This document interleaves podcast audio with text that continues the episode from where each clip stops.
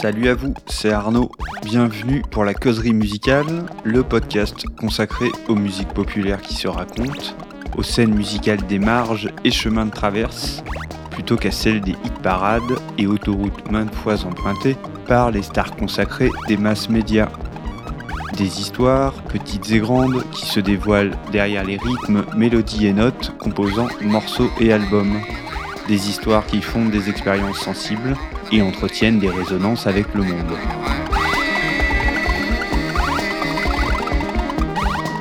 Épisode 6 Frontières musicales de France, troisième partie. Arpadis, Disco, Spatial Co. Vous ne connaissez certainement pas Frédéric Mangeon. Il est violoniste de profession, il travaille à Paris et enregistre pour d'autres. Il exerce ses talents d'instrumentiste entre les murs de studio, à l'abri des regards. Un musicien de studio. Ça, c'est pour la face A. Face B, Fred et Mini Mougli, un producteur de musique électronique et un DJ, amoureux de house, d'afrobeat et de disco. Pendant quelques années, il dirigea une aventure discographique à la barre d'un label indépendant, Tube Tracks. Un jour, alors qu'il avait terminé une session en studio, son violon dans les mains, il discutait avec l'ingénieur du son maison. Au centre de la discussion, la librairie musicale française et ses rares grooves. Les extravagances funk, électronique et disco censées abreuver les producteurs et réalisateurs de la télévision. C'est alors que ce même ingé son dit à Fred Mais tu sais, euh, on a toujours des bandes de l'époque qui traînent en stock. Les bandes en question appartiennent au label Télémusique, un illustre label français d'illustration musicale. Les morceaux, eux, sont ceux d'un projet musical français qui prit différentes dénominations. Arpadis, Disco Co ou Spatial Co. De la disco dite cosmique ou space disco, qui à l'époque passa complètement inaperçue, pour être trois décennies plus tard recherché par des DJ et dans les radars de la tendance musicale qui secouait alors le milieu électronique underground.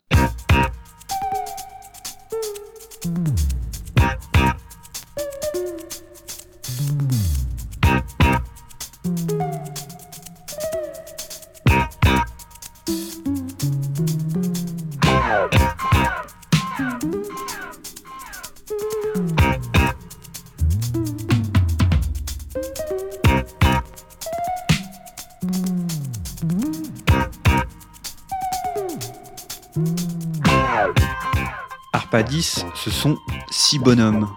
Georges Rodi, Jean-Pierre Sabar ou Jean-Pierre Guijon dans le civil, Marc Chantreau, Pierre-Alain Dahan, Sauveur Malia et Slim Pézin.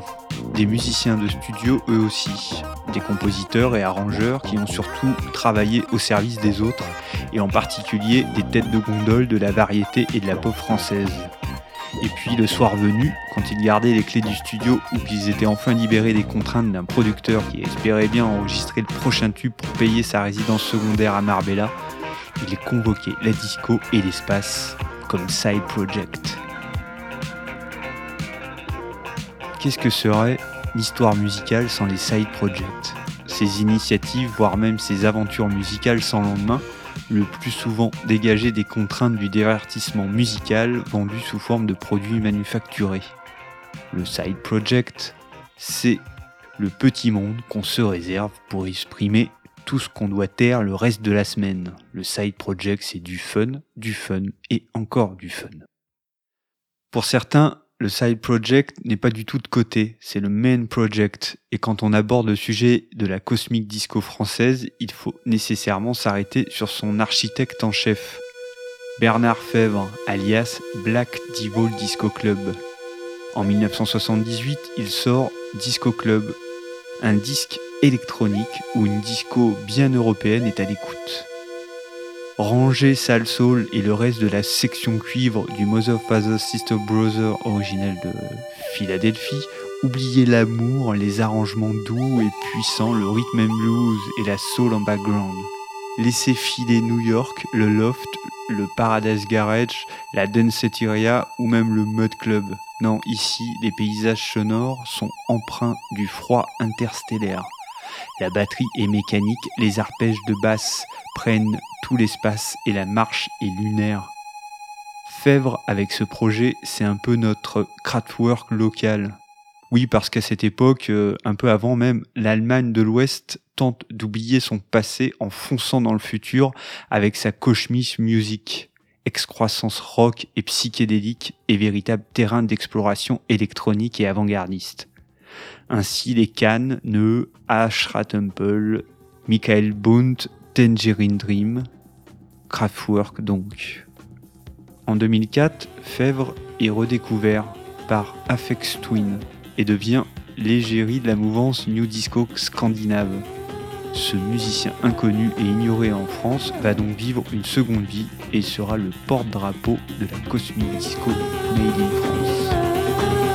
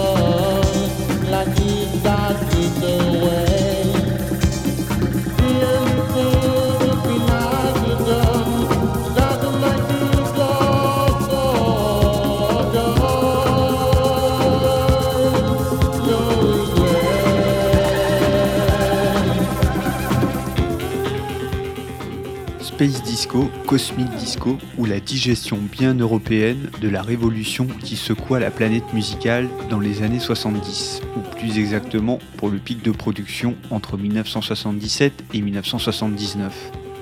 Pendant ces trois années, tout le monde va faire son morceau de disco, aux États-Unis bien sûr, mais également en Europe et dans le monde entier, ou presque. Si t'es pas disco, t'es perdu mec les majors se ruent sur la poule aux œufs d'or et vont la dépiécer jusqu'à la mort clinique. La France ne déroge pas la règle et tout le monde y va de son titre disco. Les producteurs et managers flairent l'affaire et poussent leurs poulains à enregistrer des titres censés faire danser. Il en ressortira une somme considérable de morceaux indigestes et indigents, des espèces d'ersatz sonores sans âme ni idée. Il en sortira également des perles qui font le bonheur encore aujourd'hui des DJ. En France, un batteur va mener la danse et tel un Hamilton Bohannon qui serait né à Vitry-sur-Seine en 1952, il va régner sur la planète disco hexagonale. Céron, marque de son prénom, enchaîne les hits. Si Fèvre est notre Kraftwerk, Céron est notre Moroder. Je vous promets que c'est la dernière analogie allemande de l'épisode. Au milieu de ce tumulte, des musiciens, des compositeurs, des arrangeurs de talent vont profiter du moment disco pour expérimenter à leur manière l'électronique musicale. Parce que les années 70 sont également celles de la démocratisation des synthétiseurs analogiques qui deviennent les outils centraux du son cosmique disco. Je reviens sur Arpadis et cette histoire de bande restée à l'abandon au fond d'un stock d'un studio d'enregistrement parisien. Fred s'empressa de les récupérer et envisagea ensuite de rééditer sous forme de compilation et de maxi les titres qu'elles contiennent. J'ai découvert Arpadis avec le titre Stone Roller, un morceau qui m'envoya en l'air direct. La production est super précise, le son est cristallin, le groove millimétré.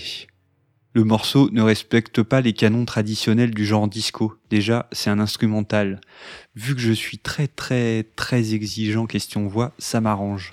Ensuite, il n'y a pas de drop ni de césure très marquée, avec un pont et un moment censé révéler le climax du titre. Non, ici on est sur une orchestration plus tenue et un séquençage qui donne dans la progressivité. On court à vitesse constante sur un plateau déjà bien élevé.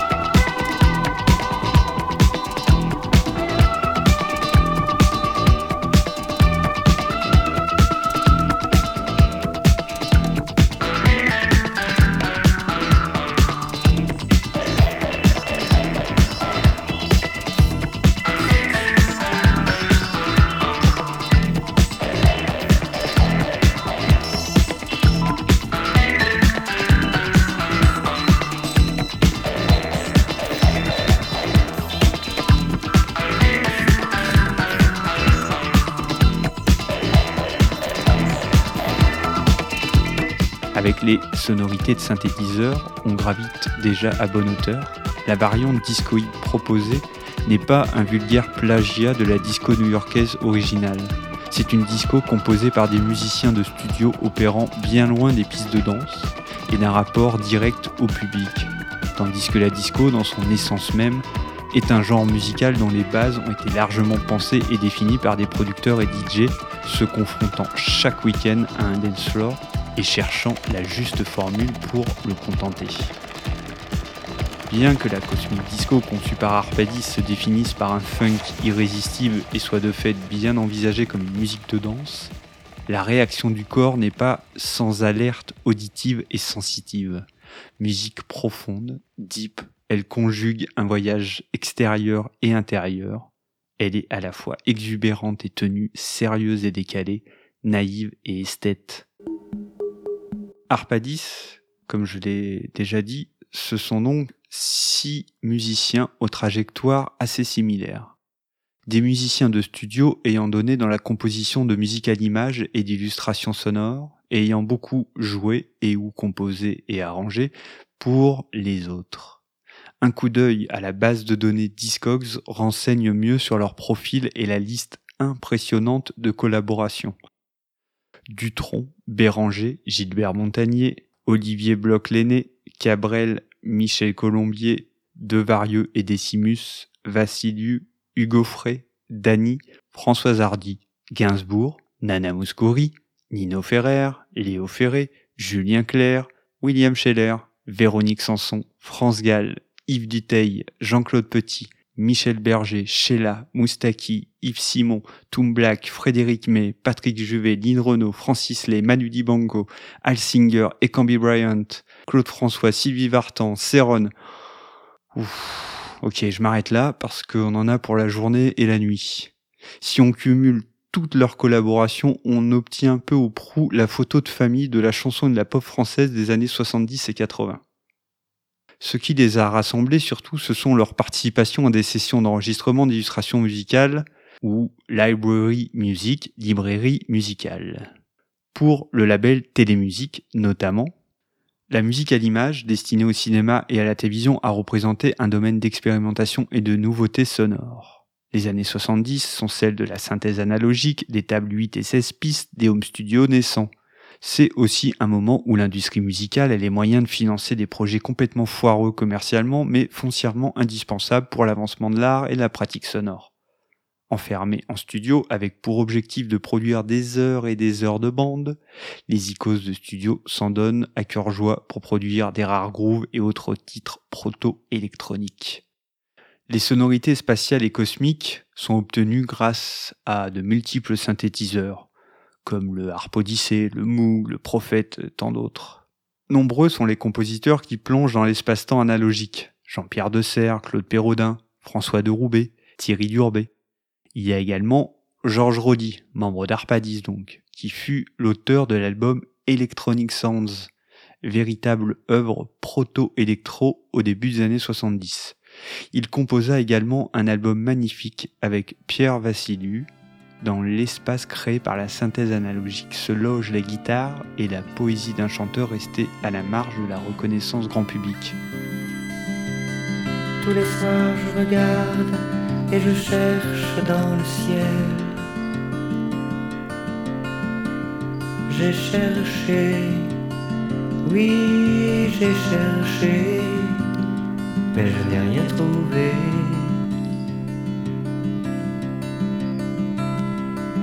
Mes os, mes muscles me soutiennent, mes yeux regardent vers là-haut.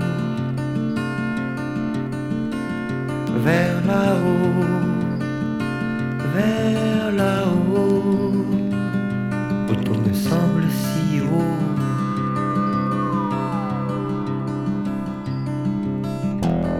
Je ne connais des étoiles que des noms et des lumières. Je veux savoir ce qu'il y a derrière, derrière.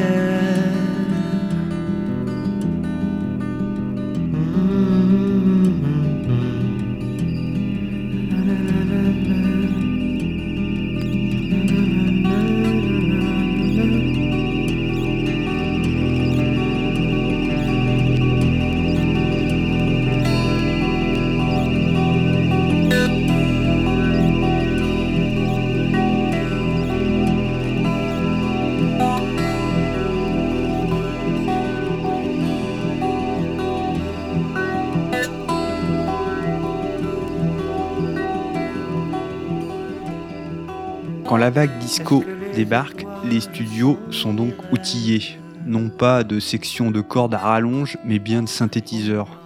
De multiples formules se développent alors, certaines lorgnent vers un son clairement plus cheesy, s'inspirant de l'italo disco naissant et du cosmic sound made in Italy qui fera les grandes heures de la côte adriatique et d'un jeune DJ nommé Daniele Baldelli. En la matière, le king, c'est Umberto Petrucci. On reste en Italie donc, alias Umber Aibach, qui fonda le label Aibach. Cette maison de disques sortira quantité de titres estampillés cosmiques, portés par des vedettes du cinéma et de la télévision comme Claudia Cardinal ou Karen Cheryl, ou des projets euh, de studio comme Moonbirds avec l'album euh, Cosmos numéro 1 un album qui se trouve dans mon panthéon personnel de la space disco française.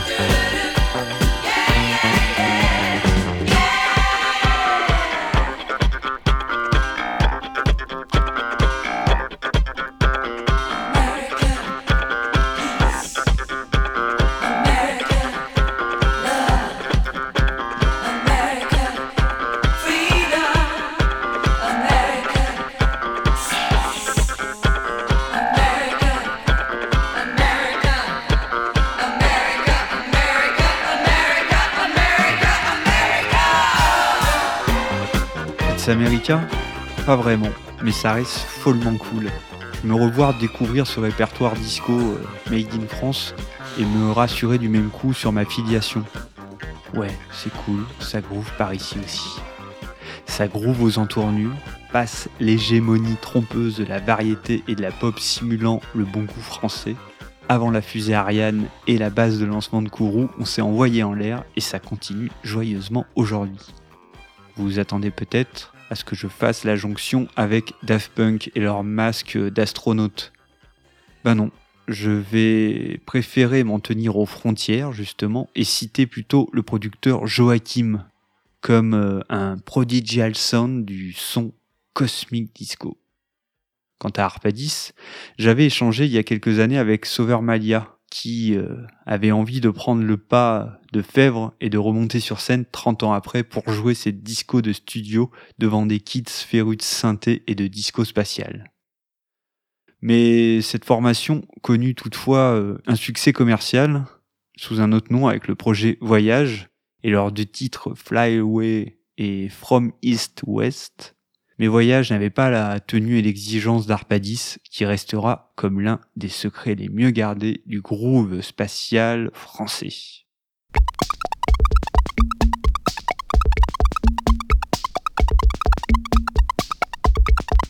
Pour rester en apesanteur, à l'écoute cette semaine, François de Roubaix dans ses œuvres électroniques. Quand on parle de Cosmic Disco, la figure de De Roubaix est rarement évoquée. Innovateur hors pair, compositeur pour le cinéma et précurseur du home studio en France, François a pourtant toute sa place dans cette cosmologie.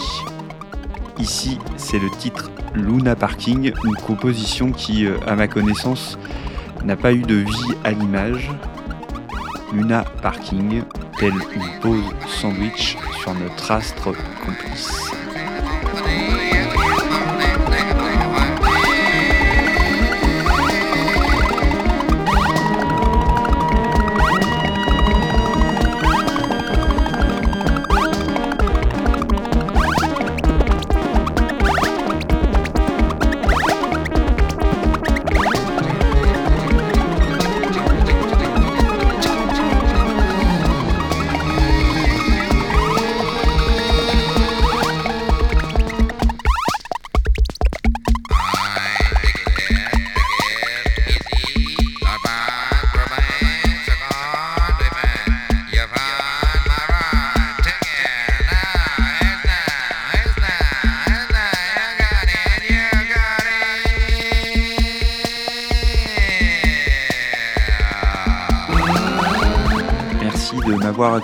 Pour ce septième épisode de la causerie musicale. Pour retrouver les références et morceaux à l'écoute dans le programme, rendez-vous sur le blog du podcast hébergé sur le site Musique pour l'imaginaire, musique-imaginaire.com. Vous pouvez écouter les précédents épisodes du podcast sur SoundCloud, iTunes, Mixcloud et Spotify. Si vous aimez, n'hésitez pas à ajouter quelques étoiles, commenter et partager le programme pour que le cercle s'agrandisse. On se retrouve très vite pour un nouvel épisode de la causerie. D'ici là, prenez soin de vous. Ciao